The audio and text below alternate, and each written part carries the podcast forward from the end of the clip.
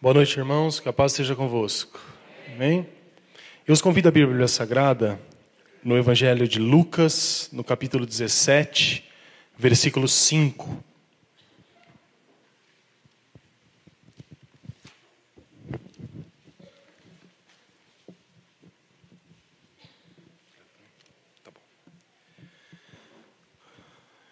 Enquanto você abre a palavra de Deus, vamos orar para que Deus possa falar aos nossos corações. Amém?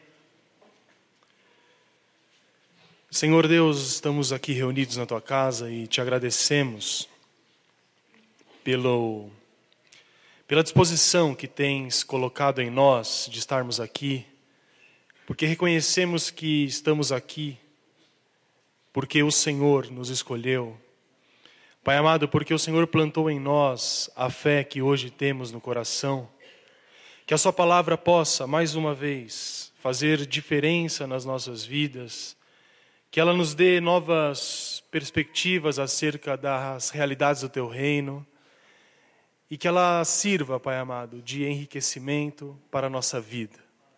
É o que eu te peço em nome de Jesus Cristo. Amém. Lucas capítulo 17, versículos 5 e 6. Diz assim a palavra de Deus. Deixa eu só achar. Diz assim: Então disseram os apóstolos ao Senhor: Aumenta-nos a fé. Respondeu-lhes o Senhor: Se tiverdes fé como um grão de mostarda, direis a esta amoreira: Arranca-te e transplanta-te no mar, e ela vos obedecerá. Amém? Então disseram os apóstolos ao Senhor: Aumenta-nos a fé. Os dois versículos que lemos começa com um importante pedido feito pelos apóstolos ao Senhor Jesus. E um pedido que revela algumas coisas importantes, talvez você já deva ter pensado nisso. Os apóstolos andavam com Cristo, ouviam seus ensinamentos, mas num determinado momento chegaram a Jesus e disseram: Senhor, aumenta a nossa fé. E esse pedido, ele é fruto, obviamente, de alguns sentimentos que pairavam ou que estavam sobre esses apóstolos. Nós não sabemos ao certo, a Bíblia não entra na questão, mas é bem provável que quando os apóstolos pedem para que a fé deles seja aumentada, é óbvio que a fé deles precisava ser aumentada. A fé deles estava, pelo menos na visão deles, um pouco pequena. Um outro motivo que pode ter levado os apóstolos a fazer esse pedido é que talvez eles estivessem desanimados pelos ensinamentos que Jesus Cristo havia dado a eles ao longo do seu ministério. Se você observar os capítulos que vieram antes desse que nós lemos, do 17, você percebe claramente que Jesus faz uma série de intervenções, uma série de milagres, e junto com os milagres, Jesus Cristo traz alguns ensinamentos que exigem dos apóstolos uma norma de conduta, uma norma de comportamento, que provavelmente eles achavam ser muito difícil de alcançar. Talvez os apóstolos pensassem naquele momento, como nós pensamos, que as doutrinas cristãs ensinadas por Jesus Cristo eram de um padrão tão elevado que eles não tinham fé suficiente para viver dia após dia seguindo esses ensinamentos. Provavelmente, quando os apóstolos se aproximaram de Jesus pedindo para que ele aumentasse a sua fé, eles estavam se sentindo incapazes de agir como Jesus agia ou como Jesus exigia que eles agissem. Nós não sabemos ao certo quais os motivos que levaram os apóstolos a esse pedido, mas uma coisa é certa: esse pedido foi um pedido profundamente importante. Aumenta-nos a fé. E esse pedido, ele tem uma importância tão grande, Porque os apóstolos reconheciam que ter uma fé genuína em Jesus Cristo era a base para tudo aquilo que eles foram chamados. O que isso significa, meus irmãos, é que sem fé é impossível agradar a Deus. A fé é a raiz do cristianismo. Em Hebreus capítulo 11, versículo 6, há o famoso texto em que está escrito que sem fé é impossível agradar a Deus, porque aquele que se aproxima de Deus, para se aproximar de Deus é necessário que tenha fé. E a fé é o instrumento, ou é o dom, a gente pode dizer assim, que faz com que a nossa alma se una de fato a Jesus Cristo, com que a nossa alma se agarre a Jesus Cristo e se torne salva. Você sabe que a paz que você tem no coração, as vitórias que você consegue sobre as tribulações, a esperança, a coragem que você tem, são proporcionais à fé que você carrega. Por isso, quando os apóstolos se aproximam de Jesus e pedem que Jesus aumente a fé deles, eles tinham em mente que eles precisavam de algo a mais para poder viver uma vida mais útil, uma vida mais santa e mais digna como cristãos que eles eram. Você sabe que existe a pequena fé e a grande fé. Existe a fé que é vigorosa, uma fé que resiste a grandes tribulações, e existe aquela fé que nas primeiras dificuldades ela desaparece. A Bíblia nos fala de todos esses tipos de fé. Uma coisa que eu gostaria que você pensasse é que quanto mais fé um crente tiver, melhor será a sua vida. Mais útil ele será no reino de Deus mais santo e mais feliz ele será. É por isso que eu creio que nós não devemos nos contentar com aquelas antigas medidas de fé que nós tínhamos no início do nosso caminhar cristão. É interessante que nós, como cristãos, busquemos cada vez mais o crescimento e o progresso da nossa fé. É importante porque se espera de um cristão que creia em Deus verdadeiramente.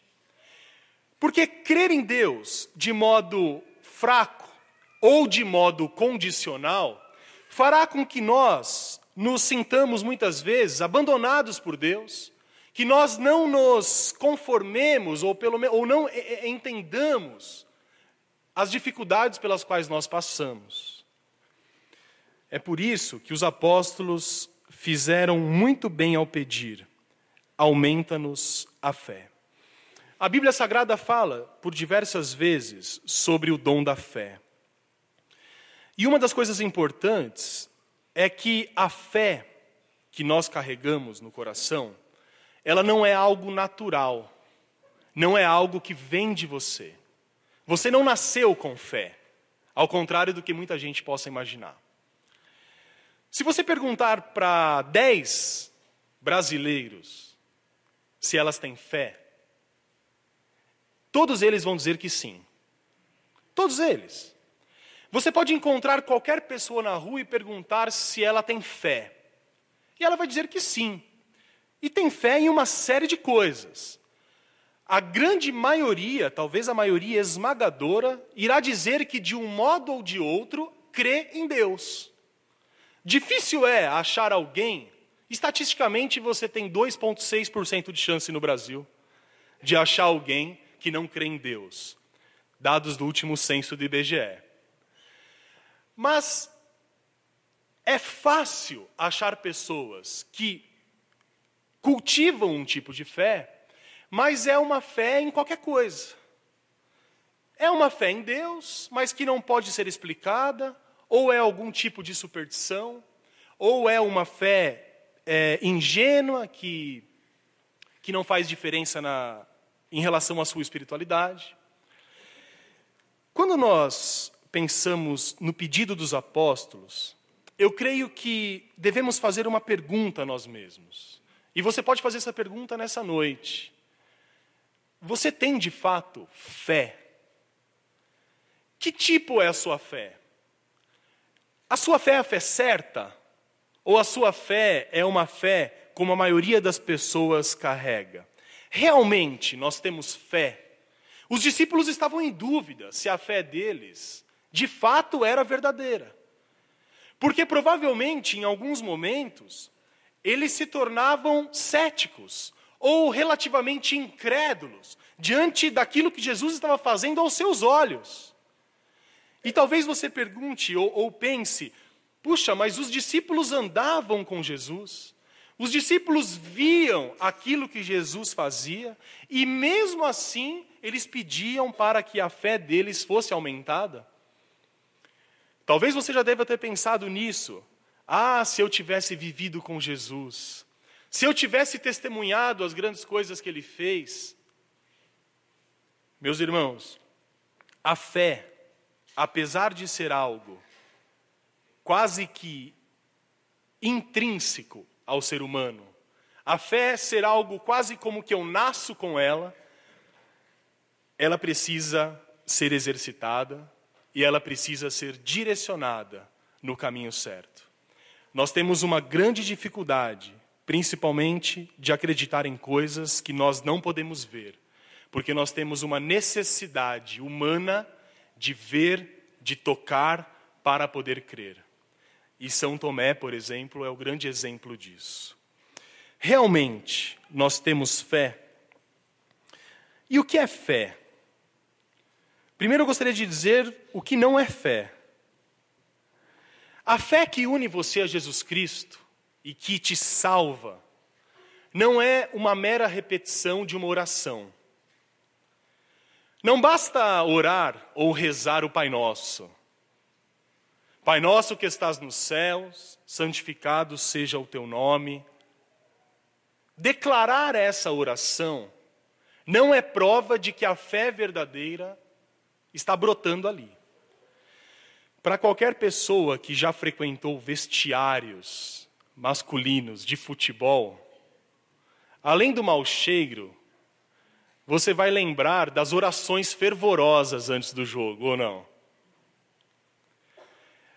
Se você passa na frente de um vestiário de um time de várzea antes de um jogo, é de fazer inveja a qualquer igreja avivada.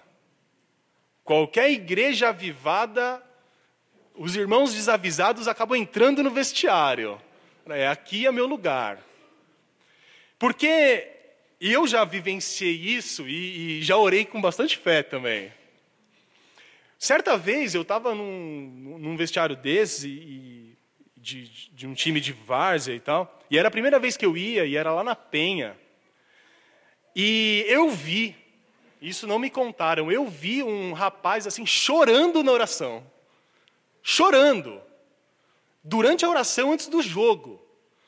Acabou o jogo, ele foi tomar cerveja e fumar e, e comer churrasco. E eu fiquei pensando, mas por quê? Então, quando você percebe pessoas orando a Deus, ou mesmo repetindo famosos credos, creio em Deus Pai, creio no Filho, creio no Espírito Santo, não significa necessariamente que aquela oração revela uma fé verdadeira. Porque a mera repetição de frases conhecidas ou de textos, inclusive bíblicos, conhecidos, não significa que aquilo é a fé salvadora. Você sabe que milhares de pessoas ao redor do mundo estão utilizando essas palavras, como a oração do Pai Nosso, de maneira quase que regular, quase que cotidiana, mas não conhecem a verdadeira fé. E não se assuste com isso, porque isso é bíblico. A Bíblia sempre está certa.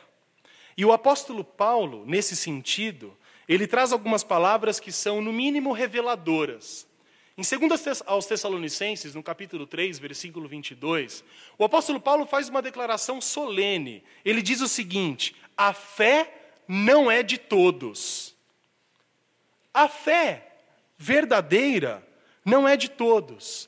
E não é de todos, porque a fé verdadeira não é algo natural do homem.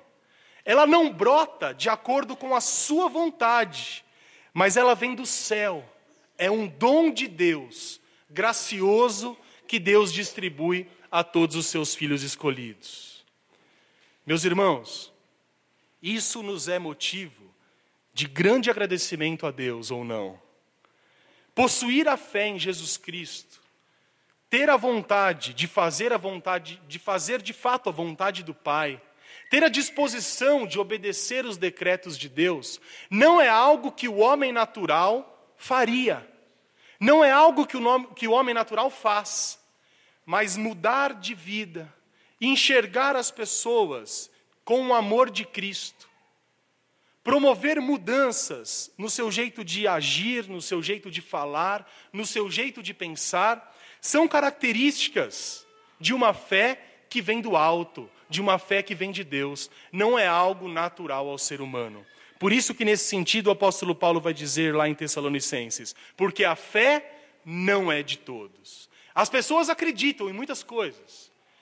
Existem pessoas que creem em qualquer coisa. Existem gente que é, tem uma fé mais complicada do que crer em Deus. Certa vez estava conversando com um conhecido que ele, é, o chique é dizer que ele é agnóstico, eu sou agnóstico. Ser ateu já está meio fora de moda. Agnóstico é mais bonito. Agnóstico é uma pessoa que praticamente não acredita em nada, mas acredita em tudo ao mesmo tempo. Se aparecer, ele acredita. Se não aparecer, ele não acredita.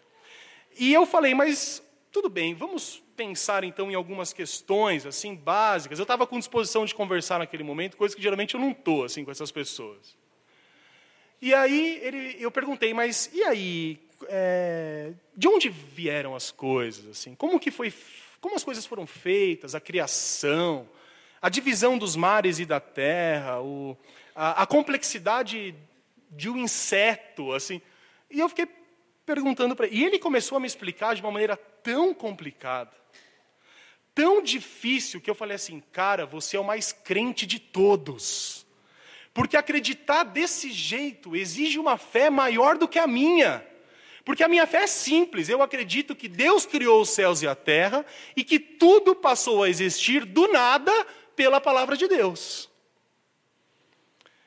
E ele disse: É, é verdade, é um pouco complicado, eu ainda estou procurando. Mas se nós formos é, conversar com essas pessoas, as pessoas acreditam em qualquer coisa. As pessoas são cheias de superstição. Você, meu irmão, você passa embaixo de escada ou não passa? Às vezes eu passo até de propósito. Mas eu prefiro não fazer isso. É... Mas nós passamos embaixo de escada. Nós não, não, não temos amuleto na, na, na carteira. Não. É... As pessoas creem nessas coisas. As pessoas fazem para si deuses para que possam se apegar.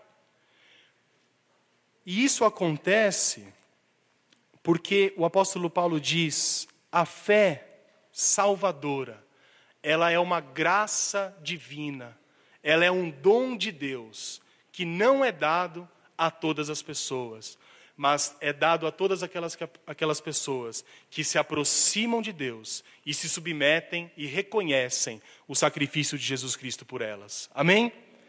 A fé que você tem ela existe porque um dia você reconheceu Jesus Cristo como seu Salvador.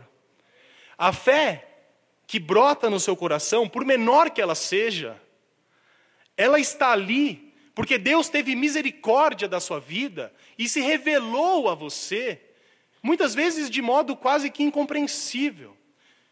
Certa vez os apóstolos estavam pregando numa cidade e havia uma mulher chamada Lídia e o texto bíblico vai dizer que a Lídia, junto com outras pessoas, ouviam as palavras dos apóstolos e ela as aceitou porque Deus lhe abriu o entendimento.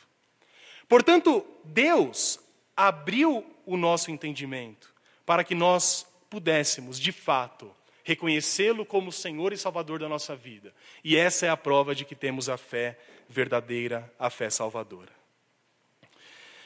Pois bem, talvez você tenha uma fé pequena, ou a sua fé é gigantesca. Sim ou não? Se você disser para uma amoreira transplantar-se ao mar, ela vai se mexer ou vai ficar paradinha? E não vale apelar para o vento. Tem que esperar um momento sem vento. Se você olhar para um monte e disser, monte, precipita-te ao mar, qual será a reação do monte? Provavelmente nenhuma.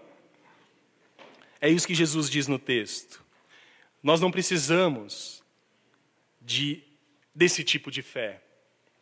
Obviamente que Jesus está usando uma figura de linguagem. Não ache que Jesus está exigindo que os discípulos tenham uma fé desse tamanho.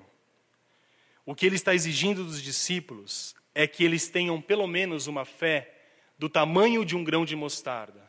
E essa fé será suficiente para dar vitória a eles, dia após dia, até o dia da vinda de Jesus Cristo. Mas mesmo assim, todos nós gostaríamos de ter uma fé grande ou não? Uma fé grande. Porque uma fé grande, uma fé vigorosa, é uma fé que faz com que nós suportemos as tribulações, faz com que nós aguentemos as injustiças, que nós passemos pelos sofrimentos com a fé intacta, com a fé conservada. Dura coisa é quando nós oramos a Deus e parece que a nossa oração não passa do teto. Dura coisa é quando Deus se silencia diante das nossas necessidades. E se nesse momento a nossa fé for pequena, frágil, qual é a tendência natural? que nós nos sintamos abandonados por Deus, que nós nos sintamos os piores dos piores. E a gente pode dizer, Deus, mas o Senhor não me ouve, o Senhor se silencia. Mas saiba que uma fé verdadeira, uma fé vigorosa, muitas vezes ela não está condicionada ou ela não depende de coisas visíveis. E por isso se chama fé. E todos nós gostaríamos de ter uma fé com maior intensidade. E eu creio que essa é a obrigação de todo cristão. Quando nós nos contentamos com a fé que temos, talvez isso revele que o nosso estado espiritual esteja precisando de uma revigorada.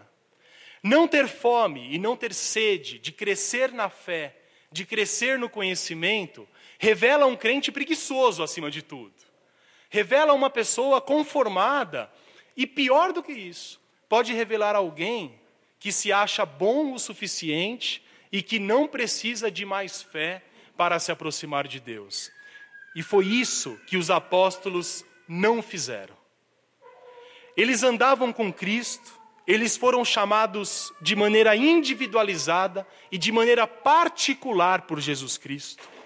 Eles gozavam de grandes privilégios com o Salvador, mas mesmo assim, eles viram a necessidade de fazer um pedido, no mínimo estranho: Senhor, aumenta a nossa fé.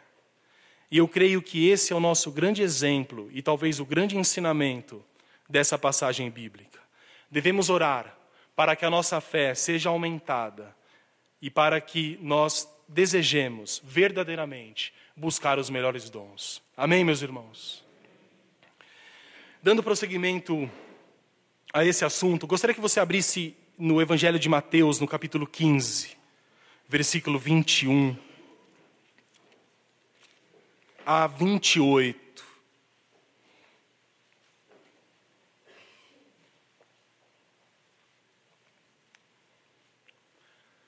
Estamos aqui frente a um grande relato de fé e que pode nos ajudar na nossa caminhada.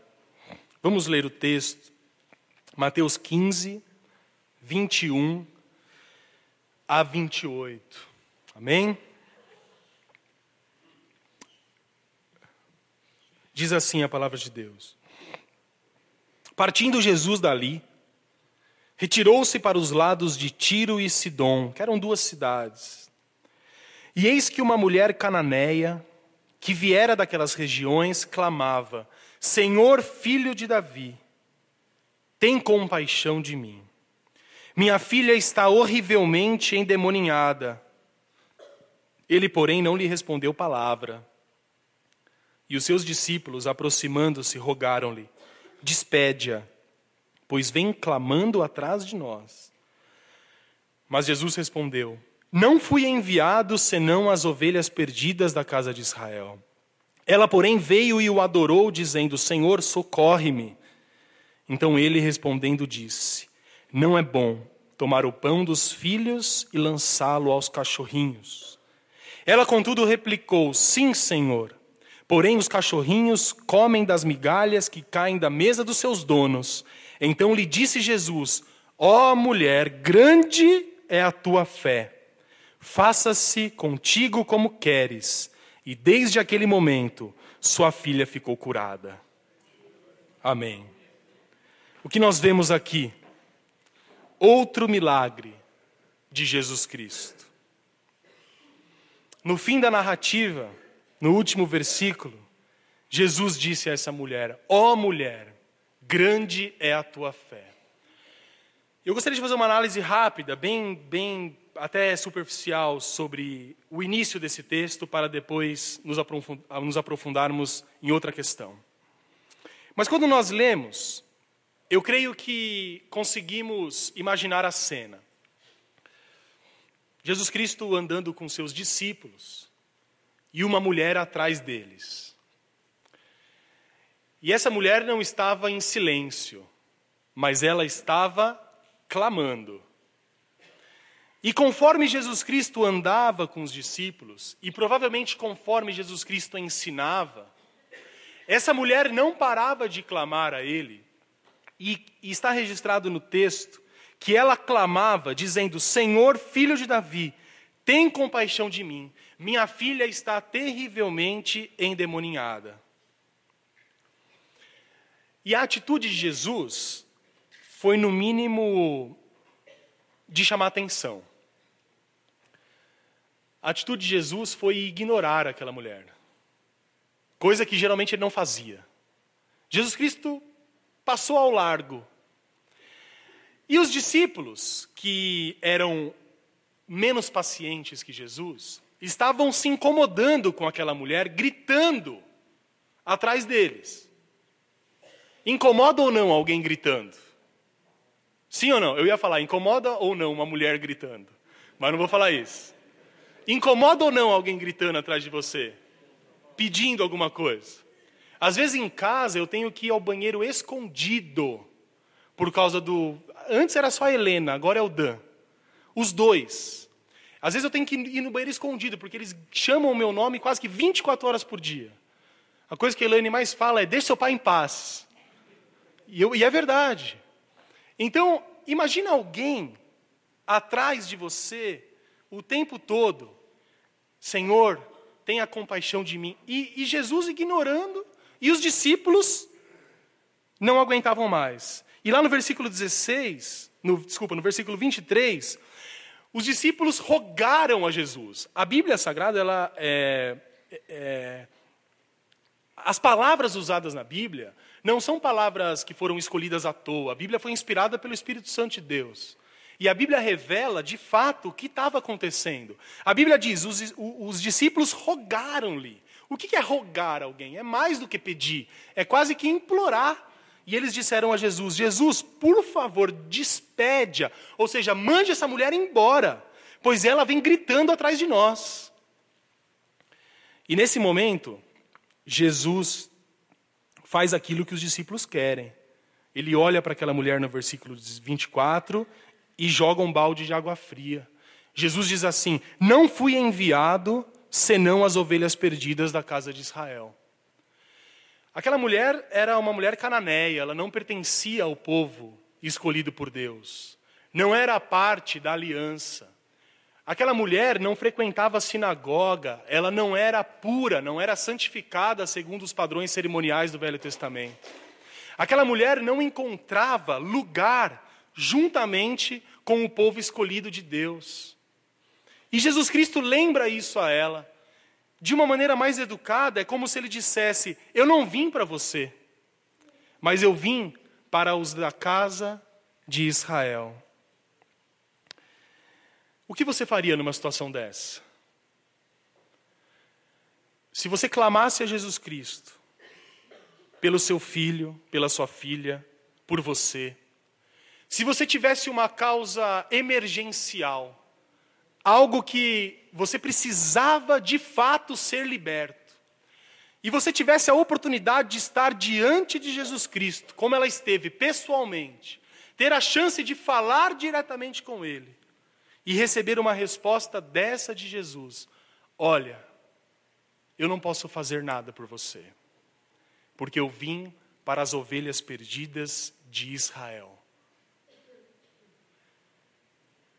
A atitude que eu teria, que você teria, estaria intimamente ligada ao tamanho da nossa fé. Amém? Se a minha fé, ou se a fé dessa mulher fosse pequena, fosse frágil, ela não suportaria esse suposto desprezo do Salvador. De maneira nenhuma ela voltaria a falar com ele provavelmente daria meia volta e voltaria ainda falando mal de Jesus e dos discípulos. Mas algo que ela deveria fazer, ela não fez, porque no versículo 25 diz o seguinte: ouvindo essas palavras, depois de tomar essas palavras, ela veio e o adorou. Provavelmente tenha se colocado de joelhos, dizendo: Senhor, socorre-me. Jesus Cristo, obviamente, já sabia o final da história. Jesus Cristo sabia que aquela mulher não ia embora, porque ele conhece os corações. Porque Jesus e o Pai são um só. Porque apesar de ter aberto mão da sua divindade por amor a nós, Jesus Cristo nunca deixou de ser Deus. E no versículo 26, Jesus aparece um pouco mais compassivo. E ele diz: Não é bom tomar o pão dos filhos e lançá-lo aos cachorrinhos. E aí, como que você agiria sendo chamado de cachorro por Jesus? Porque foi isso que aconteceu. Jesus disse o seguinte: olha, numa, numa metáfora, não é bom, versículo 26, pegar o pão dos filhos da casa e dá-lo aos animais domésticos. Jesus comparou o povo escolhido de Israel aos filhos legítimos e comparou aquela mulher que era gentia aos animais da casa. E ela vem com uma resposta fenomenal. Versículo 27. E eu imagino os, os, os apóstolos esperando para ver o que ia acontecer. E ela diz assim: Ela, contudo, replicou: Sim, Senhor Porém, os cachorrinhos comem das migalhas que caem da mesa do seu dono. E aí Jesus foi desarmado. E aí Jesus se compadeceu. E Jesus se admirou. E essa mulher recebeu um elogio do próprio Deus, que eu creio que todos nós desejamos receber um dia. Jesus Cristo olha para ela no versículo 28 e diz: Ó oh, mulher, grande é a tua fé, faça-se contigo como queres. E desde aquele momento, sua filha ficou curada. Meus irmãos, que grande elogio vindo do próprio Deus aquela mulher recebeu. E aquela mulher, e depois eu convido você a meditar nessa história, ela não estava passando por bons momentos. Muito pelo contrário. Aquela mulher estava sendo severamente provada. Ela via, dia após dia, sua filha querida sendo afligida por um demônio, que provavelmente não deixava com que, ela, com que aquela menina dormisse, comesse, tivesse uma vida normal. Era uma menina atormentada por um demônio. Aquela mãe, no seu sofrimento, estava sendo severamente provada. E ao contrário do que geralmente se pensa, nós podemos ver algo extraordinário nessa história. nós vemos que a aflição pode ser uma bênção para a alma de uma pessoa. A aflição, ela pode, pelos padrões bíblicos, não ser uma maldição, mas ser uma bênção para a alma das pessoas. Eu gostaria que você prestasse atenção de agora em diante nesse argumento. Nós vimos aqui no caso da mãe cananeia que essa grande tribulação passada por ela serviu para quê? Para que ela se aproximasse de Jesus Cristo. Essa grande tribulação não serviu para separá-la de Cristo, ou para se chatear com Deus, ou para se revoltar com o silêncio de Deus, porque essa mulher recebeu sim, durante um momento, o silêncio de Deus. Ela rogou desesperadamente na frente do Salvador, e o Salvador se silenciou diante dela. Mas a tribulação que ela passava serviu para que a sua fé fosse de fato aumentada. Talvez você já tenha pensado nisso ao ler essa história. Talvez você já tenha pensado na sua própria vida ao ler essa história.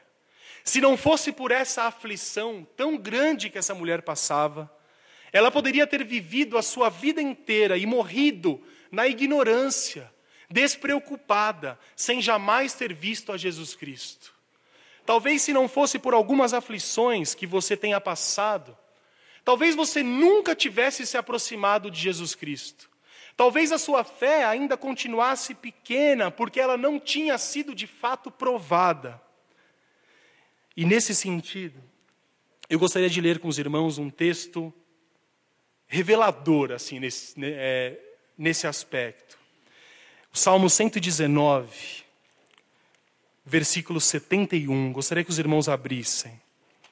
Salmos 119, 71.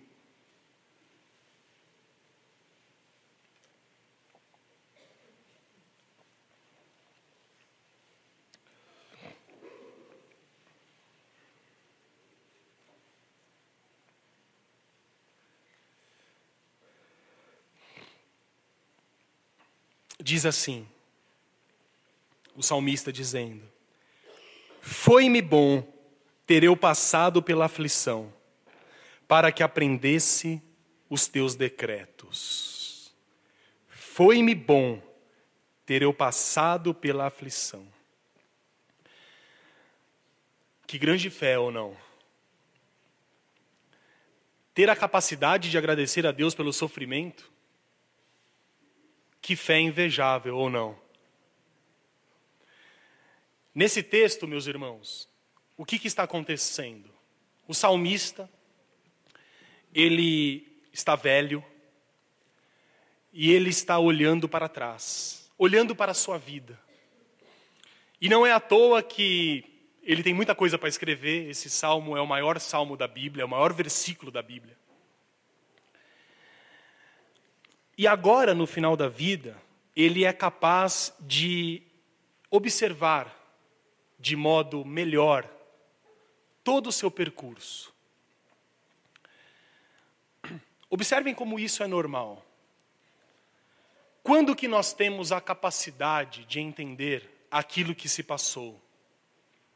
Não quando nós estamos passando, mas quando nós já passamos pela situação.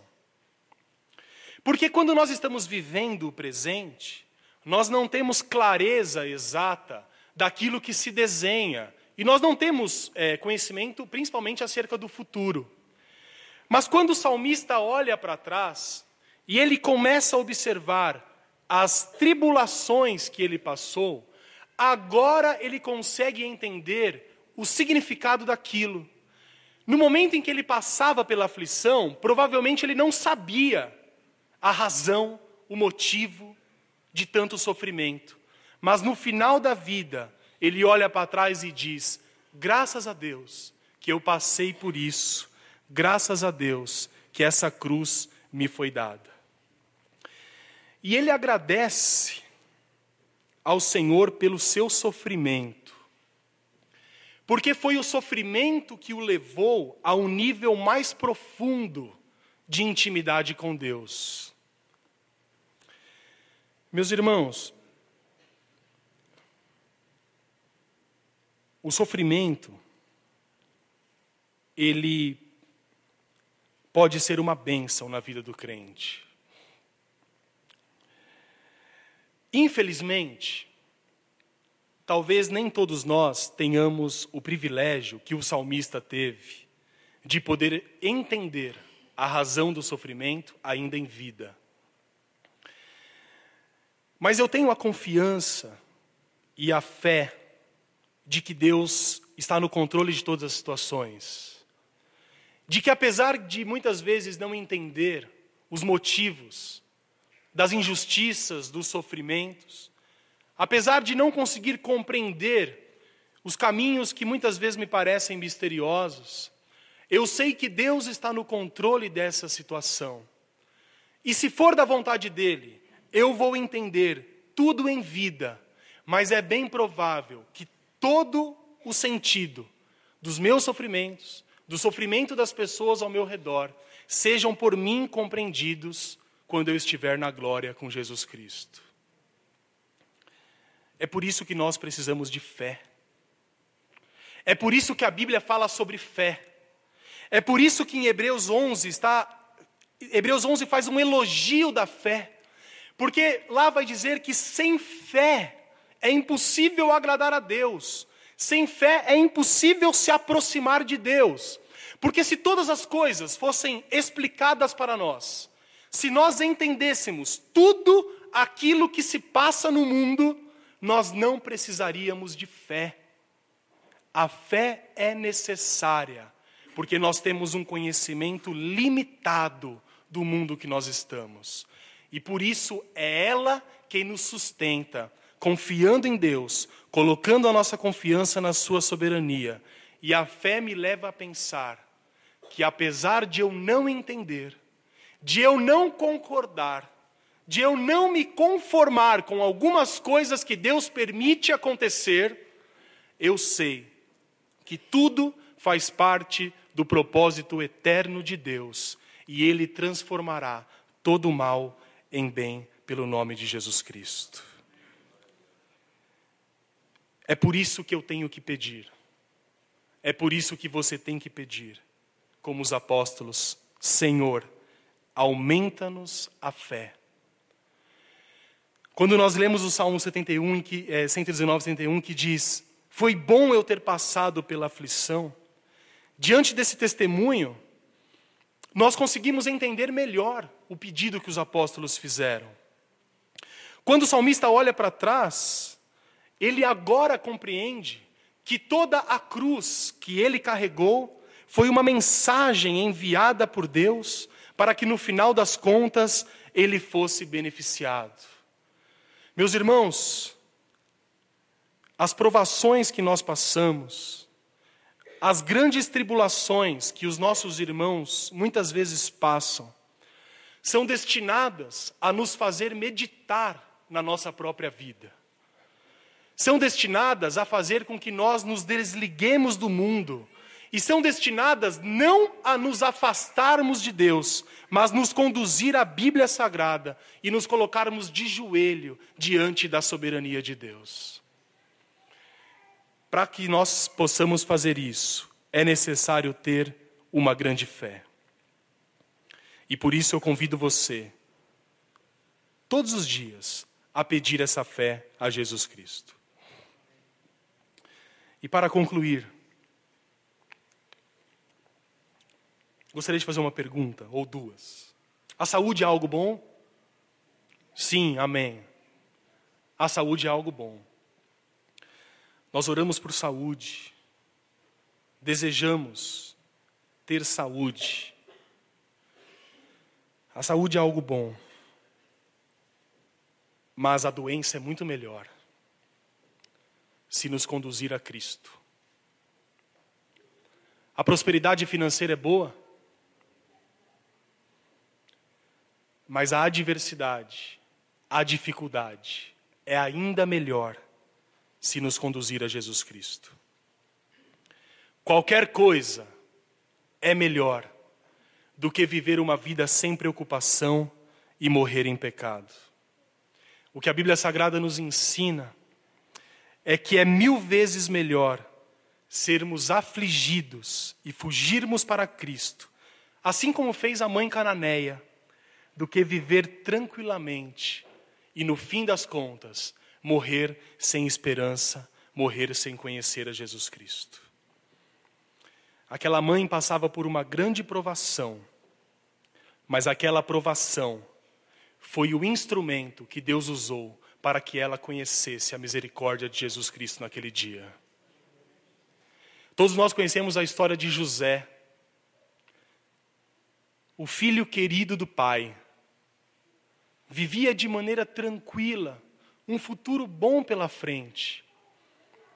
Certo dia, os irmãos decidiram sequestrá-lo.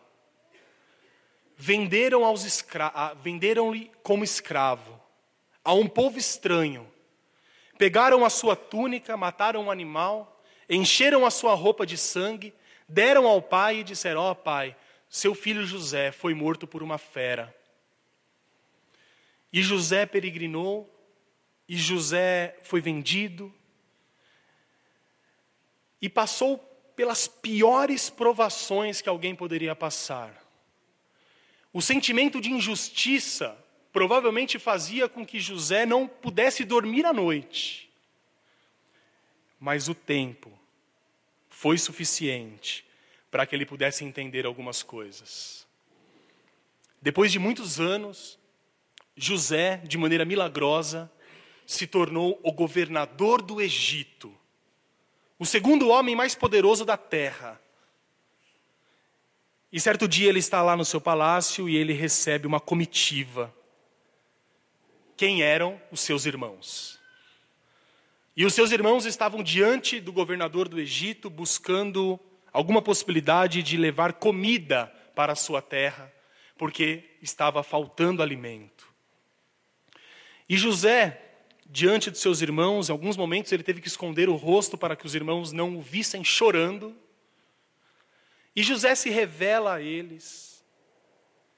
E os irmãos, com medo, o que ele vai fazer conosco, mas depois você lê a história, José abraça, ele primeiro faz um enigma, manda chamar o pai, pergunta do irmão, no final das contas reúne toda a família, e olhando para trás, por tudo aquilo que ele passou, e vivenciando as bênçãos do presente, ele diz uma frase estampada na Bíblia Sagrada, que é fundamental para a nossa mensagem. Ele diz assim: mas o Senhor transformou o mal em bem. Mas o Senhor transformou a minha aflição em bem, a minha desgraça em bem. O Senhor transformou a minha rejeição em bem, transformou o desprezo que eu tive em bem, porque o Senhor Deus é misericordioso para conosco. Lá em Hebreus, no capítulo 11, está escrito: Todavia, o meu justo viverá pela fé. E é essa fé, meus irmãos, que você carrega no coração, que conserva a sua salvação, apesar de todos os sofrimentos. Você já deve, já deve, ter, já deve ter tido a chance de vivenciar situações difíceis com nossos irmãos de fé. Não é incomum, na verdade é até comum, que pessoas que estão passando por grande tribulação deem palavras de ânimo àquelas pessoas que vão visitá-lo. Às vezes, num hospital, por exemplo, o doente, tão necessitado, acaba encorajando a sua visita. Acaba servindo de exemplo de submissão à vontade de Deus, de exemplo de confiança, de fé em Jesus Cristo. E aí eu pergunto, e a gente pode se perguntar, o que é isso? Isso não é uma força interior, não é algo natural, mas é a ação do Espírito Santo de Deus consolando e trazendo esperança aos corações amargurados.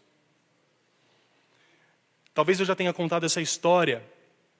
Conta-se de um pastor antigo, de tempos atrás, e ele estava em casa, é, muito doente, esperando a morte. E há tempos atrás, as pessoas morriam em casa. Os parentes vinham, se despediam, era separado as heranças. A gente pode ver isso nos filmes, nos livros. E, e ele era uma pessoa muito querida, muito querida pela sua igreja, era um pastor de uma mesma igreja há 40 anos. E muito querido pelos seus parentes, pelos seus familiares. E as pessoas entravam chorando e saíam rindo. E as pessoas entravam para consolá-lo e saíam consoladas. Tamanha era a fé que esse pastor tinha no seu coração. E certo dia ele recebeu a visita final do médico. E o médico da família disse: De hoje você não passa. E conta-se a história que ele ficou tão feliz com essa notícia que ele ainda durou duas semanas. E essa história é contada para poder dizer que a fé desse homem era tão real e era tão grande, apesar de todas as circunstâncias contrárias, que a melhor notícia que ele recebeu é que ele ia morrer porque ele tinha consciência de, de que naquele dia ele ia se encontrar com o Salvador da sua alma.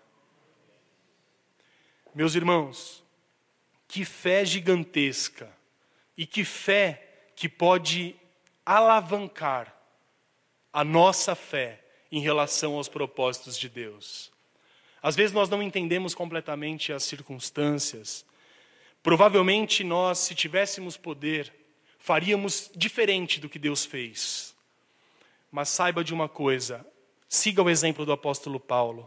O apóstolo Paulo diz assim: quando eu não entendo os propósitos de Deus, é porque o meu conhecimento é muito aquém do conhecimento de Deus. Por isso só me resta aceitar e me ajoelhar diante da glória eterna de nosso Pai.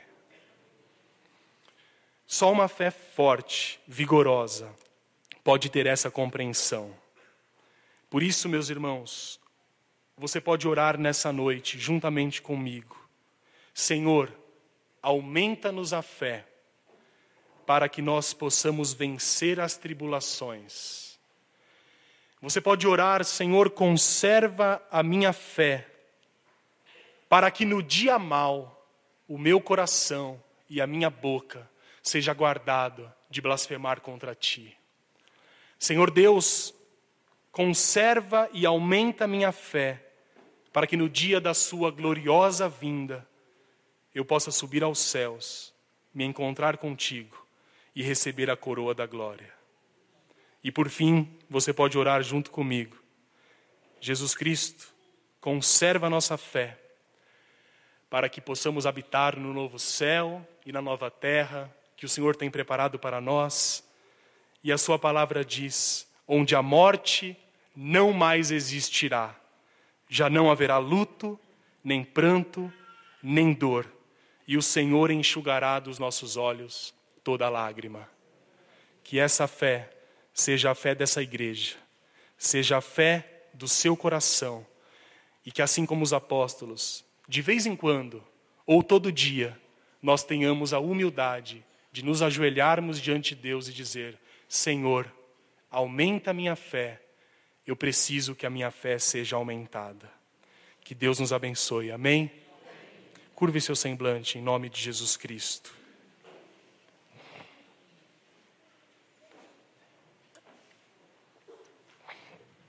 Em reverência a Deus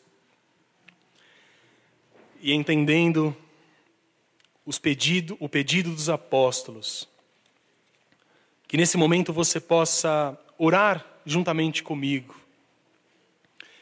Que você possa pedir a Deus para que a sua fé seja fortalecida. Para que a sua fé seja revigorada, para que, apesar das circunstâncias, nós possamos ser um exemplo para aqueles que não são crentes, ser um exemplo para aquelas pessoas que precisam do amor de Deus. Porque sabe, meus irmãos, quando alguém vê um de nós sofrendo, sem perder a fé, essa pessoa se constrange diante da glória de Deus que reflete na nossa vida. Senhor Jesus Cristo, nós estamos aqui diante da Sua palavra, nos reunimos como a igreja e nós lemos sobre o pedido dos apóstolos. Nós lemos nessa noite sobre a necessidade que a nossa fé tem de ser aumentada. Nós conhecemos também e relemos a história da mulher cananeia que teve grande fé, que apesar de todas as adversidades, foi insistente, teve a sua fé revigorada e encontrou salvação para sua filha. Senhor Deus, Pai amado, nós sabemos que o Senhor é misericordioso. Nós sabemos que a tua graça é infinita e é suficiente para os seus filhos. Nós sabemos que a sua misericórdia foi derramada sobre nós. Sabemos que o Senhor está no controle de todas as situações. Ajuda-nos a compreender a sua vontade. Ajuda-nos a orar de acordo com o Espírito. Ajuda-nos, Pai, a aumentar-nos a fé, para que possamos de fato nos aproximarmos de Cristo. Senhor Deus, nos dê saúde, nos dê paz, nos dê prosperidade, nos dê tranquilidade, mas acima de tudo, que nos tempos bons a nossa fé seja conservada. Que nos tempos bons, nos tempos de paz, de prosperidade, de tranquilidade, nós não nos esqueçamos de Ti para que muitas vezes não precisemos ser lembrados pela dor. Pai amado, que o seu amor seja suficiente para nos levar a Ti. E que se por acaso passarmos por tribulações, por dificuldades, que tenhamos a fé para aceitarmos aquilo que o Senhor nos designou e que essa fé não e que essa tribulação não nos afaste de ti, mas que essa fé seja aumentada para que tenhamos um encontro verdadeiro e mais profundo contigo. Pai amado, confiamos nos teus propósitos. Confiamos em Ti porque sabemos pela Sua palavra que os Seus pensamentos a nosso respeito são pensamentos de paz. Que o Senhor nos ajude ao longo da nossa vida e na eternidade a compreender os Seus propósitos. Que o Senhor nos ajude a cada dia entender as dificuldades como uma necessidade de nos ajoelharmos diante de Ti. Que a cada tribulação, que a cada sofrimento, nós possamos nos ajoelhar diante de Ti e pedir a Sua ajuda. Pai, aumenta-nos a fé, porque não entendemos, não concordamos, muitas vezes não nos conformamos, mas acima de tudo, sabemos que o Senhor está fazendo o melhor para nós. Que a tua palavra seja plantada mais uma vez nos nossos corações. Em nome de Jesus Cristo, seu Filho. Amém, Senhor.